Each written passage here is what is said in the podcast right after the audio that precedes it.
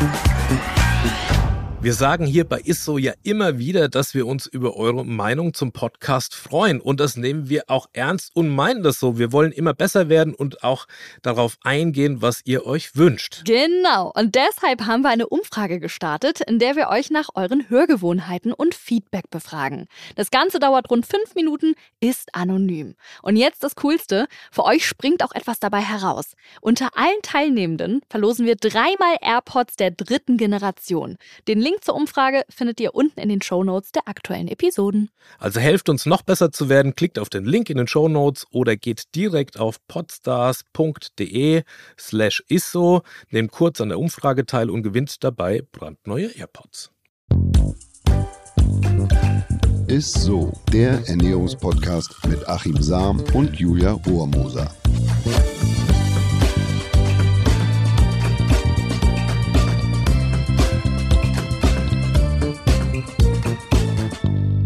Halli, hallo und herzlich willkommen. Ihr hört Isso, den Ernährungspodcast mit dem Ernährungswissenschaftler Achim Sam. Und mit der Julia Rohrmoser.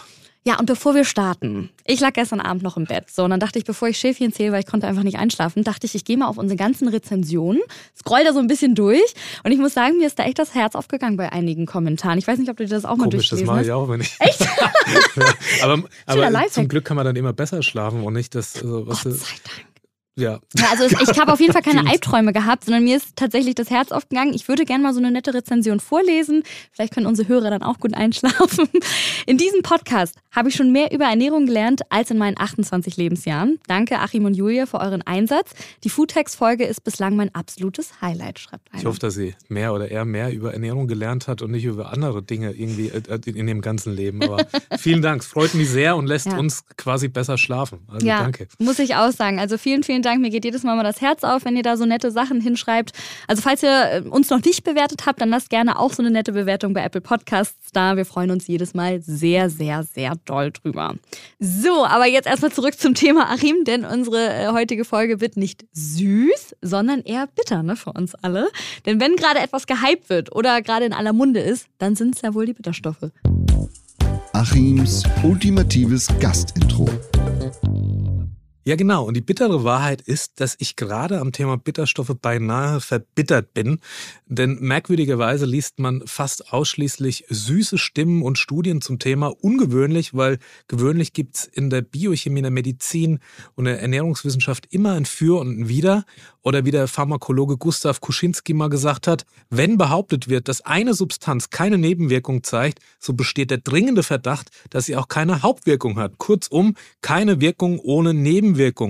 Wenn man Bitterstoffe da quasi, wenn die eine Ausnahme sein sollten oder ausschließlich Gutes bewirken und völlig unbedenklich sind, hey, da habe ich überhaupt nichts dagegen, dann wäre ich der Erste, der sagt, Butter bei die Bitterstoffe und rein damit. Aber bei allem Beifall für Bitterstoffe bleibt bei mir unterm Strich immer die Frage, hat es nicht doch vielleicht einen Grund, warum wir eine Abneigung gegen Bitteres haben? Also ist dieses Bitter ist bäh nicht eine Art natürlicher Schutzmechanismus, der uns warnt, hey, äh, das ist Gift, äh, äh, mach mal halblang. Und ist die anregende Wirkung von Bitterstoffen auf unsere Organe, wie beispielsweise auf den Darm, Verdauungstrakt, die Leber, nicht vielleicht auch eine evolutionsbedingte und überlebenswichtige Aktivierung unseres Organismus, um die Nahrungsgifte schnell wieder loszuwerden, die wir vermeintlich gegessen haben?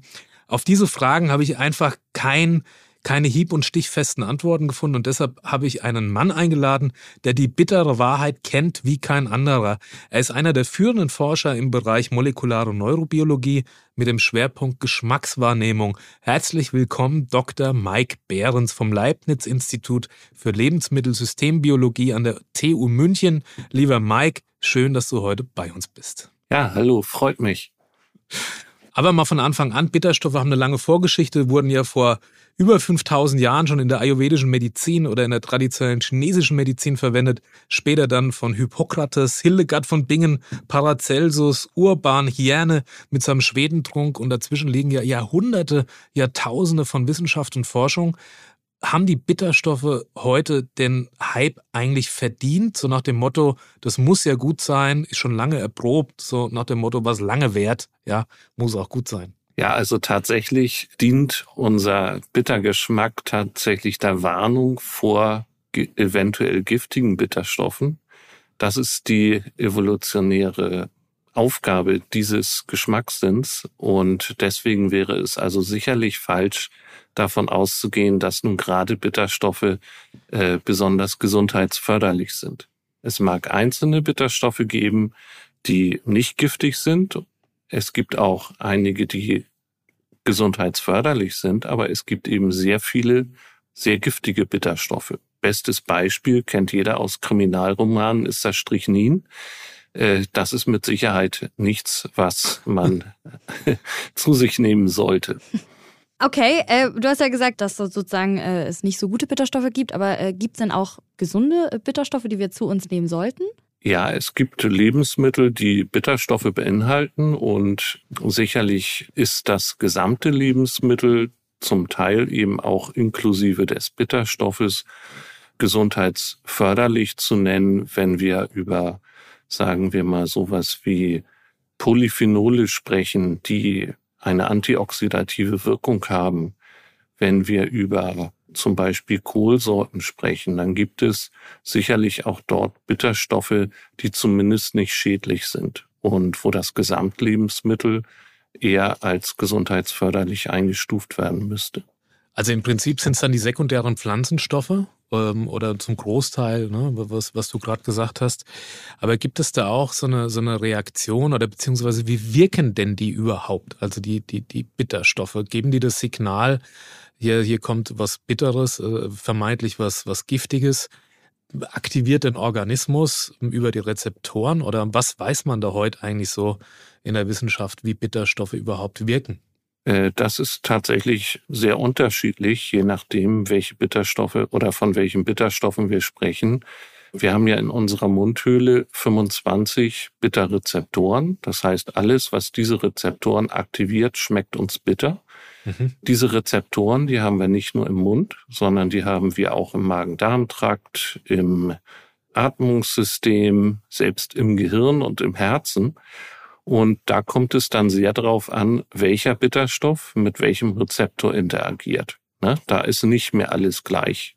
Und die Wirkung der Bitterstoffe, die können eben von positiven Einflüssen auf zum Beispiel äh, den Blutzuckerspiegel gehen, bis hin zu Durchfall oder gar noch schlimmeren Aktivitäten. Das kommt dann wirklich sehr drauf an, welcher Bitterstoff auf welchen Rezeptor in welchem Teil des Körpers trifft. Und da ist sehr vieles noch sehr viel schlechter erforscht als auf unserer Zunge. Da wissen wir genau, einer der 25 Rezeptoren muss immer schuld daran sein, dass wir bitter schmecken.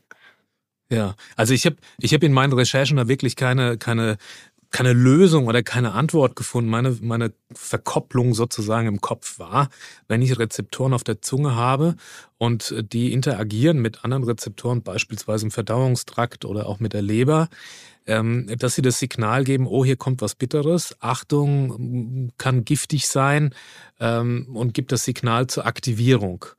Oder weiß man da über diese Mechanismen Bescheid, warum es zur Aktivierung kommt, beispielsweise der Verdauung oder das der, der Sekretion, also der, der Magensäfte und so weiter, hat das quasi eine, eine ausspülende, eine, eine lebenserhaltende Funktion oder ist das, wie sind diese Signalwege? Das war mir tatsächlich nicht so richtig rauszulesen aus, aus allem, was ich da in mich reingebittert habe.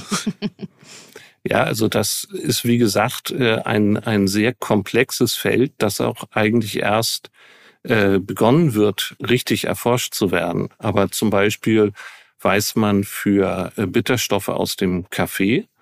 Äh, die schmecken uns ja im Mund bitter und äh, die haben Einflüsse auf die Magensäuresekretion. Ja. Magensäure ist ja etwas, was uns bei der Verdauung hilft, aber es ist natürlich auch etwas, was letztendlich einen Einfluss zum Beispiel auf mit der Nahrung aufgenommene Mikroorganismen hätte oder irgendwelche giftigen äh, Proteine, ah, ja. die mhm. werden natürlich ja. durch die Magensäure auch zerstört und so könnte man vielleicht mutmaßen, dass das Ganze einen, einen Sinn hat, nämlich uns vorzubereiten auf etwas potenziell nicht ganz so gesundheitsförderliches. Ja, was mich noch interessieren würde, also warum werden denn diese Bitterstoffe überhaupt so gehypt? Weil ich habe ganz viele Freundinnen, die nehmen da irgendwelche Bitterstoffpillen oder Tropfen zu sich, weil es irgendwelche positiven äh, Wirkungen auf den Körper haben soll. W was ist denn dran an diesen Pillen oder an diesen Tropfen? Ja, also einzelne Wirkungen sind mit Sicherheit auch positiv, aber man sollte sich vergewissern, dass ähm, die fünf Grundgeschmacksqualitäten, die wir wahrnehmen, also süß, sauer, Umami, das ist der Geschmack von äh, Glutaminsäure. Ähm, salzig und bitter haben immer bestimmte Funktionen für unseren Körper. Ja, zum Beispiel süß und Umami, die zeigen uns Energie an. Deswegen sind sie auch grundsätzlich positiv im Verlaufe der Evolution für uns gewesen. Weil wir mussten früher äh, Energie sehr verzweifelt und mit viel Aufwand suchen. Und äh, unser Geschmackssinn hat uns halt geholfen, das auch zu finden. Ja. Salzig ist, ist wichtig für unser Elektrolythaushalt und sauer zeigt uns praktisch unreife Früchte oder eventuell auch verdorbene Lebensmittel an. Und bitter war eben der Hinweis darauf, vorsichtig, es könnte sich um etwas Giftiges handeln. Ganz einfach, weil sehr viele Bitterstoffe, die man in der Natur findet, tatsächlich bis zu einem gewissen Grade giftig sind. Das gilt nicht für alle. Ja, es gibt eben auch äh, Bitterstoffe, die kennen wir auch sehr lange, eben die, die in, in Kohlsorten zum Beispiel vorhanden sind, die in Chicorée vorhanden sind. Mhm. Äh, da haben wir auch eine sehr lange Erfahrung, dass uns diese Lebensmittel nicht schaden. Aber grundsätzlich gedacht von der Evolution her war der Bittersinn tatsächlich Vorsicht, mhm. diese Nahrung könnte unter Umständen giftig sein.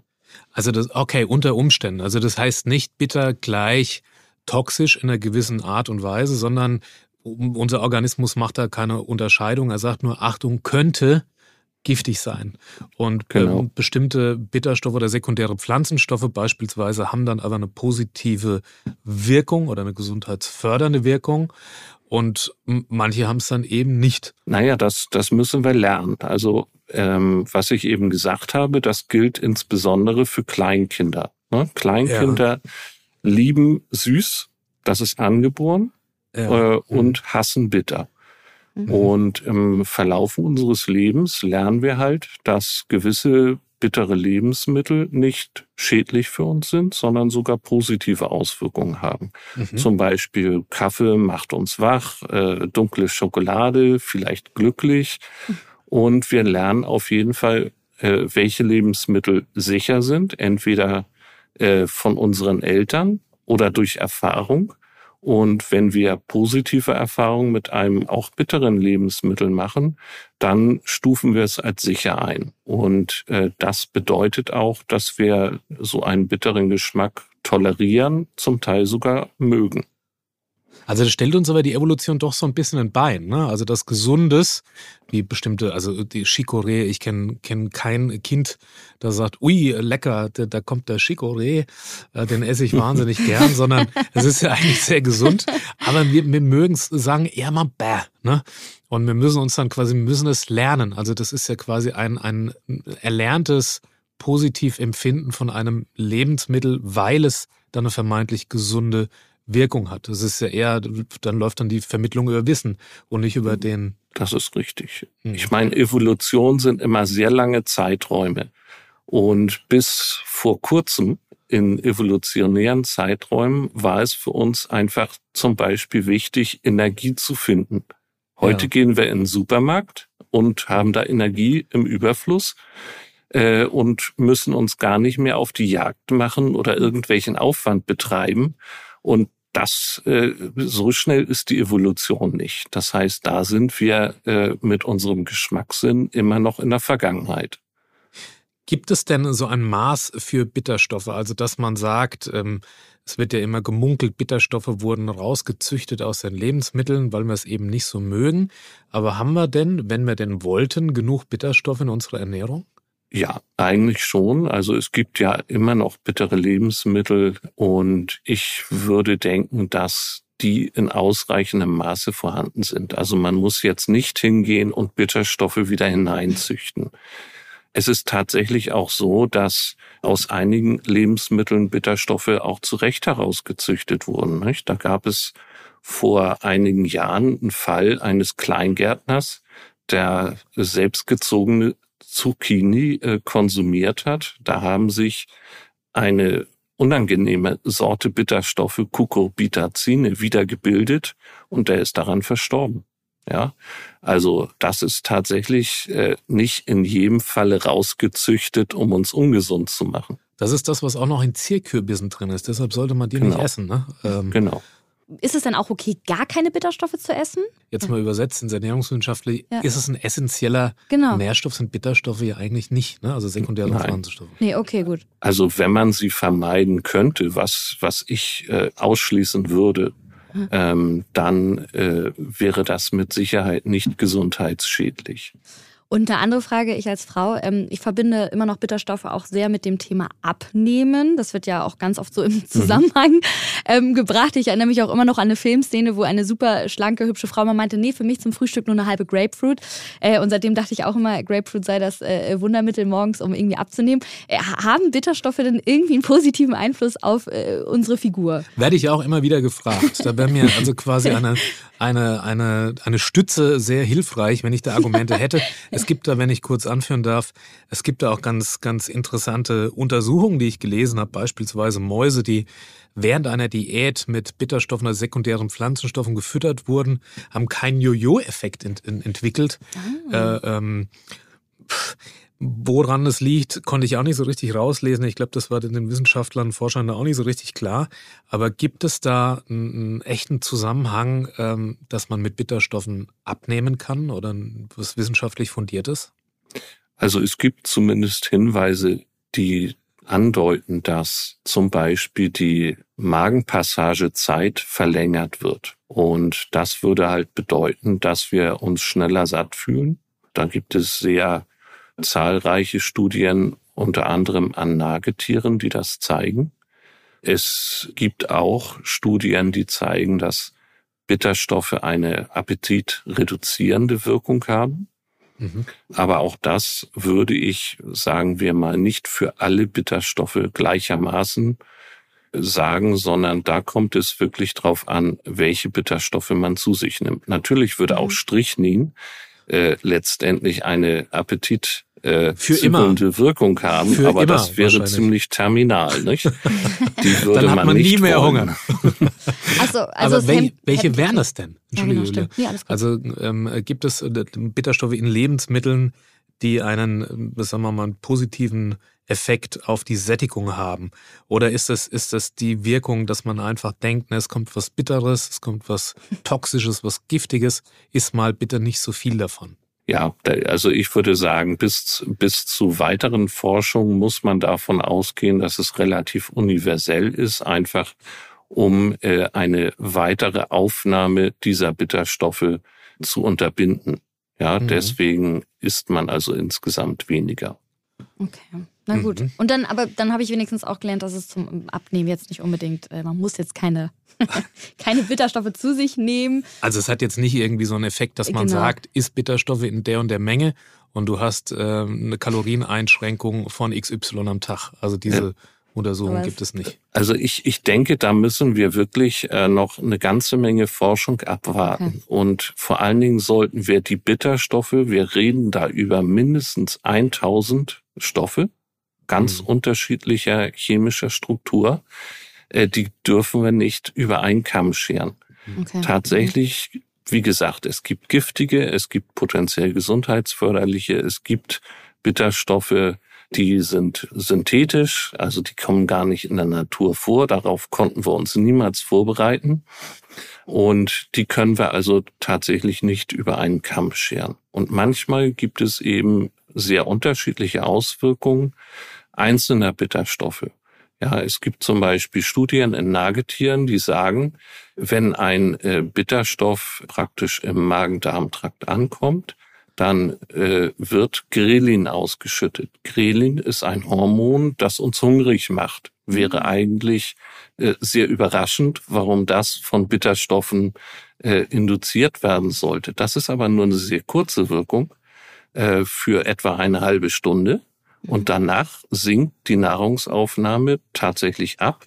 Das sind also äh, dann sicherlich andere Mechanismen, so dass man also insgesamt nach dieser ersten Hungerphase tatsächlich weniger Nahrung zu sich nimmt oder die Nagetiere ja. tun's.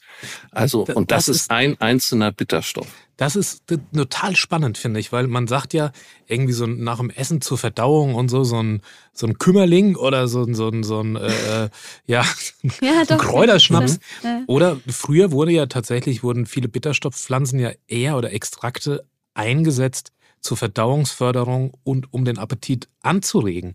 Und das ist ja was, was jetzt wirklich völlig kontrovers ist, dass man eigentlich sagt, äh, sie werden eingesetzt, dass man abnimmt. Und das zeigt ja eigentlich auch diese Nagetierstudie, dass man eigentlich durch das Grelin sogar eine appetitfördernde Wirkung zumindest kurzzeitig hat. Ne? Mhm. Ja, und ich denke mal, beim bitteren Schnaps dürfen wir den Alkohol nicht vergessen. Ne? Er ist A der Hauptbestandteil und hat sicherlich auch Wirkungen, die man nicht ignorieren sollte. Mhm. Darüber hinaus ist es eben häufig so, dass diese bitteren Verdauungsschnäpschen eine sehr komplexe Mischung aus, aus einer Vielzahl von Bitterstoffen und auch anderen Stoffen darstellen, die zum Teil gar nicht mal genau analysiert sind. Und welcher Bitterstoff da jetzt was macht, das ist einfach mhm. noch unerforscht. Ne? Mhm. Also man könnte jetzt nicht spezifisch sagen, das Lebensmittel enthält diesen Bitterstoff, der uns weniger hungrig macht oder der enthält diesen Bitterstoff, das zu einer appetitanregenden Wirkung führt. Das waren immer Tinkturen, Elixiere in der Vergangenheit, die, ähm, die man da gebraut hat, um, um da eine, eine Wirkung hervorzurufen. Aber wissenschaftlich kann man das jetzt heute noch nicht so zuordnen. Also, dass man beispielsweise sagt, der Chicorée hat einen positiven Einfluss auf die Sättigung, auf die Grelinausschüttung oder ein anderes Lebensmittel eben zur Appetitanregung. Nee, also das, das ist wirklich in den seltensten Fällen so gut untersucht, dass, dass man sich darauf verlassen kann. Es gibt ein paar Einzelfälle. Äh, zum Beispiel waren wir an einer Studie beteiligt, wo man ein ähm, und das wird der Biertrinker ganz gerne hören, wo man also eine äh, vom von dem Hopfenbitterstoff abgeleitete Struktur genommen hat und damit in Mäusen tatsächlich erreichen konnte, dass ein bestimmtes Hormon aus dem Darm ausgeschüttet wurde, das positive Effekte auf Blutzuckerspiegel hat. Aber das, das sind wirklich einzelne Fälle, wo dann wirklich die Forschung auch schon so weit ist, dass man ähm, einen Finger auf den Bitterstoff, auf den Rezeptor und auf den Effekt tatsächlich drauf tun kann. Gut zu wissen, da muss ich mir ein paar Hopfenrezepte überlegen. Aber was ist denn, was ist denn so deine Empfehlung? Wie verbittert sollte unsere Ernährung denn sein? Also gibt es da so ein gesundes Maß, wo du als Experte in dem Bereich sagst, so, das, äh, das ist eine gute Dosis? Also äh, ich glaube, das, das kann man nicht verallgemeinern. Wir sollten auch noch äh, ein, einen kleinen Aspekt ansprechen, äh, dass nämlich nicht jeder Mensch gleich bitter schmeckt. Ja, also wir unterscheiden uns äh, genetisch durchaus. Ich habe ja schon von diesen Kohlsorten gesprochen. Es gibt einen Rezeptor, der ganz spezifisch auf die Bitterstoffe in Kohlsorten anspricht. Und gerade dieser Rezeptor ist sehr ungleichmäßig in der Bevölkerung verteilt. Das heißt, etwa 30 Prozent der Bevölkerung sind nicht in der Lage, die Bitterstoffe in Kohlsorten zu schmecken. Ach, und 70 Prozent schmecken diese. Ähm, das bestätigt das, doch die alte Weisheit mal wieder. Über Geschmack lässt sich bekanntlich nicht streiten, weil jeder tatsächlich auch ja, etwas anders schmeckt. Ja. Tatsächlich, das, das ist wahr. Und, und gerade bei Bitterstoffen äh, ist, ist dieser genetische Unterschied sehr häufig. Und es gibt noch weitere, die auch jetzt nicht ganz so häufig sind, aber die vorkommen. Ja, wenn wir also mit einer größeren Gruppe mhm. Personen am Tisch sitzen, die vielleicht auch nicht verwandt ist, dann würde würden natürlich die Vererbungsregeln äh, da irgendwo ein Bias reinbringen. Dann ist es tatsächlich so, dass man sich über Bitter nicht streiten sollte. Ja, aber wie man auf jeden Fall merkt, es ist noch ein sehr äh, unerforschtes Gebiet und äh, Achim, du merkst, du bist auch nicht der Einzige, der in diesem Thema verbittert, wie du ganz am Anfang der Folge gesagt hast. Aber ich fand es auf jeden Fall sehr, sehr, sehr, sehr spannend. Äh, vielen Dank, Herr Behrens, dass äh, du Wir heute beim Du. bei uns warst. Wir Ja, ja, genau. Ich weiß, ich musste Du. auch wieder reinkommen. Mhm. Nein, aber ähm, du hast uns ja noch ein kleines Highlight der Woche mitgebracht, ne? Das Highlight der Woche. Also mein Highlight äh, der Woche ist, ist tatsächlich der Kaffee. Ohne den würde ich jetzt womöglich nicht hier sitzen. ähm, und äh, ja, ich muss zugeben, also ich, ich bin nicht nur, was Forschung angeht, tatsächlich ein großer Fan von Bitterstoffen und dazu gehört natürlich ein schöner, starker, schwarzer Kaffee. Warum? Ja, wir haben natürlich eine positive Wirkung von dem Koffein im Kaffee. Das, das macht uns einfach wach. Da können wir besser forschen. Und nicht nur das. Ähm, Und das Koffein und ist auch ein Bitterstoff. Entschuldige, wenn ich da einmal so ins Wort Koffein falle. ist ein, ein Bitterstoff. Er ist ähm, in sehr hoher Menge in Kaffee vorhanden, aktiviert fünf unserer 25 Rezeptoren äh, ist aber bei Weitem nicht der einzige oder der, der stärkste Bitterstoff im Kaffee. Da gibt es noch eine ganze Serie anderer Bitterstoffe, die eigentlich sogar stärker sind. Ne? Aber Mhm. Koffein ist tatsächlich ein, ein Bitterstoff. Und der hat eine positive Wirkung. Insofern nicht nur, dass er dich äh, wach macht und dich äh, sitzen lässt hier und mit uns reden lässt, sondern gibt es andere positive Funktionen, wie beispielsweise, hast du das hier angesprochen, Aktivierung der Verdauungssäfte und so weiter, weil vermeintlich es könnte ja was kommen, was, was giftig ist, was zerstört werden muss. Ja, Koffein zum Beispiel gehört zu den Bitterstoffen, wo gezeigt wurde, dass ähm, die Magensäuresekretion angeregt wird. Mhm. Ähm, das ist sicherlich äh, nicht immer was Positives, wenn man mal an Sodbrennen denkt. Mhm. Aber äh, äh, wenn man zum Beispiel an die Inaktivierung von potenziell ähm, bakteriell kontaminierten Lebensmitteln denkt, ist das sicherlich nicht schlecht. Deshalb trinke auch ich immer nach dem Essen, egal wo ich bin, e- egal in welchen Ländern, einfach ein Espresso nach dem Essen. Ich finde, es ist auch mittlerweile so ein. Lifestyle-Ding. Ohne den Geruch vom Kaffee ist es auch einfach Ja, du kannst an den ganzen Straßenständen, egal wo du bist, wenn Ja. das mal wieder die Zeit zulässt, Thailand, sonst wo, du kannst dir nichts holen, wenn du nach einem Kaffee trinkst, quasi so. Oder nicht so. Das Risiko ist geringer Ah. zumindest. Ja. Okay. Ich lasse mal eine kleine Pause, Achim. Wolltest du noch eine Frage stellen? Oder? Ich hätte noch tausend Ich weiß, Fragen, ich aber kenn dich ich, doch, ich, Achim. weiß, wir sind ja limitiert mit der Zeit und so langsam lässt die weiß ich doch. Kaffeewirkung nach bei dem, bei dem Mike Behrens. Mensch, Mike, ja, vielen, vielen Dank auf jeden Fall nochmal, dass du heute bei uns warst äh, und ein paar Sehr Fragen gern. äh, klären konntest. Es war wieder sehr, sehr spannend und hoffentlich bis bald. Ja, vielen Dank. Danke auch und tschüss. Tschüss. Und auch natürlich danke dir, Achim. Es hat mal wieder sehr, sehr viel Spaß gemacht. Und das war's auch schon, ihr Lieben, von uns. Und wenn euch die Folge gefallen hat oder ihr Menschen kennt, die das auch unbedingt hören sollten, empfehlt diesen Podcast gerne weiter oder äh, genau, verlinkt uns auch gerne mal in euren Stories, ne? Und wir hören uns nächste Woche. Ist so. Ciao. Dieser Podcast wird euch präsentiert von Edeka. Wir lieben Lebensmittel.